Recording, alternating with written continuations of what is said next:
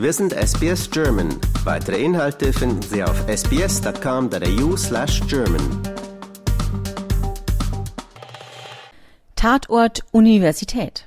Zahlreiche Studierende wollten sich anscheinend den Zugang zur altehrwürdigen University of Sydney erschwindeln. Ein Artikel der Tageszeitung Sydney Morning Herald, der die Betrugsfälle öffentlich machte, bezog sich auf einen internen Bericht der Hochschule, der einen Anstieg von betrügerischen Aktivitäten offenlegte.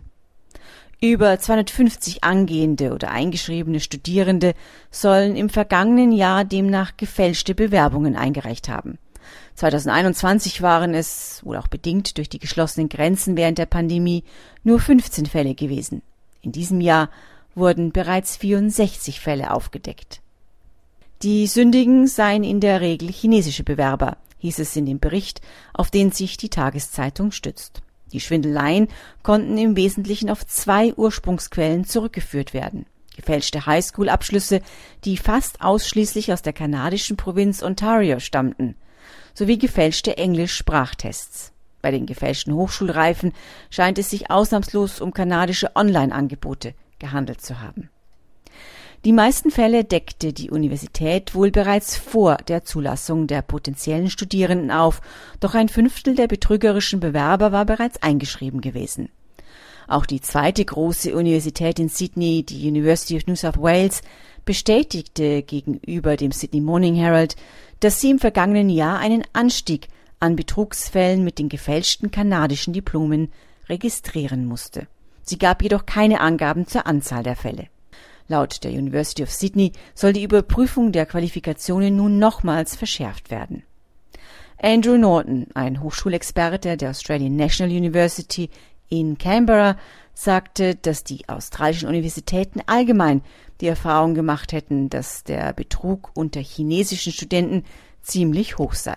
Wenn sie so viele erwischen, dann möchte ich nicht wissen, wie hoch die wirkliche Zahl ist, wurde er im Sydney Morning Herald zitiert.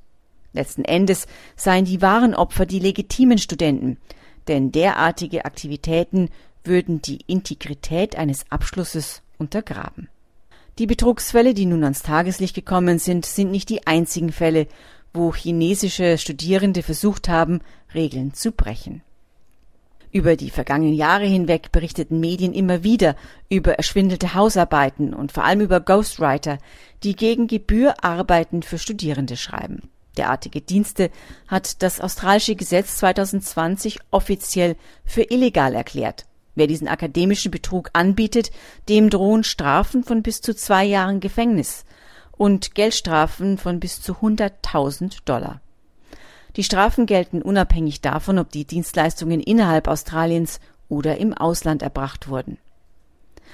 Eine Untersuchung von SBS im Jahr 2021 ergab, dass die dafür zuständige Organisation Tertiary Education Quality and Standards Agency, kurz TEXA, weltweit 2000 Websites im Auge hat, die Betrugsdienste für Studenten anbieten. Allein 300 davon seien in Australien aktiv, hieß es damals. Die meisten davon würden direkt auf chinesische Studierende abzielen. Obwohl es Texa gelungen ist, inzwischen eine ganze Reihe an Online-Angeboten sperren zu lassen, sind andere nach wie vor aktiv. Darunter ist beispielsweise die Seite von Assignment Joy.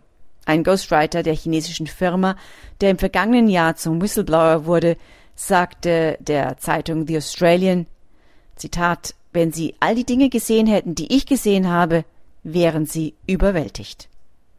Der aus Kenia stammende Mann meinte, dass ihm klar geworden sei, dass das Bildungssystem nur eine Täuschung ist. Er habe einige Studenten, für die er seit ihrem ersten Jahr gearbeitet und sämtliche ihrer Aufgaben erledigt habe, bis sie ihren Abschluss gemacht hätten. Was mir Sorgen bereitet, sind die Medizinstudenten, meinte er, die seit ihrem ersten Tag noch nie eine einzige Hausaufgabe erledigt haben.